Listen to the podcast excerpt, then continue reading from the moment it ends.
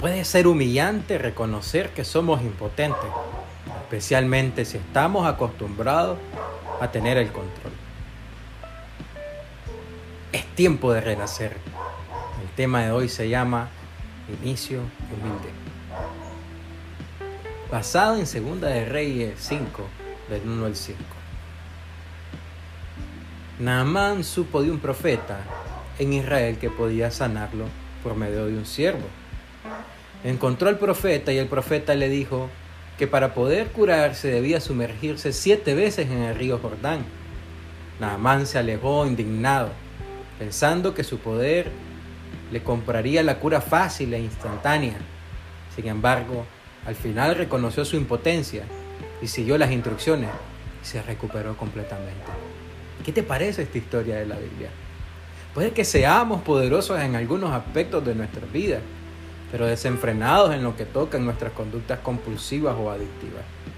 Te pregunto, ¿cuáles son tus conductas compulsivas en las que no logras controlar o hay un desenfreno en tu vida?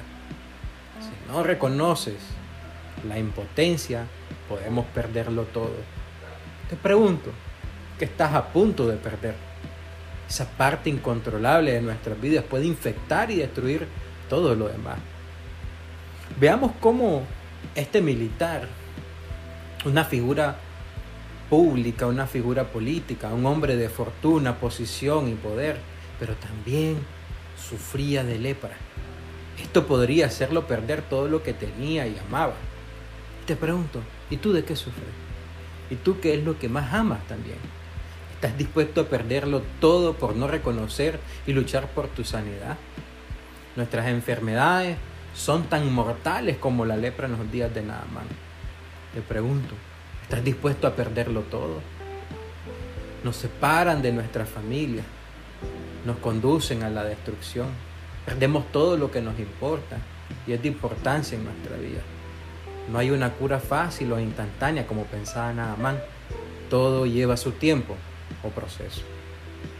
Por eso es muy importante que confesemos que éramos impotentes ante nuestra dependencia, que nuestra vida se había vuelto inmanejable y que solamente el poder de Dios podría restaurarnos. Porque es la única respuesta, es reconocer nuestra impotencia, humillándonos y sometiéndonos al proceso que trae un día la recuperación. Gracias por estarnos escuchando el podcast de Renacer. Que Dios te bendiga, mi querido hermano, y nos vemos en nuestro próximo podcast de esta semana.